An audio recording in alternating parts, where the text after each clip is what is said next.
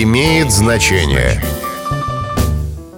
Здравствуйте, с вами Михаил Кожухов.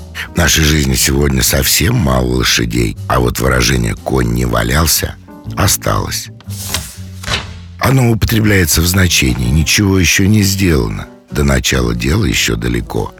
Происхождение оборота связано с повадкой лошадей валяться перед тем, как дать надеть на себя хомут или седло, что задерживало работу. С вами был Михаил Кожухов. До встречи.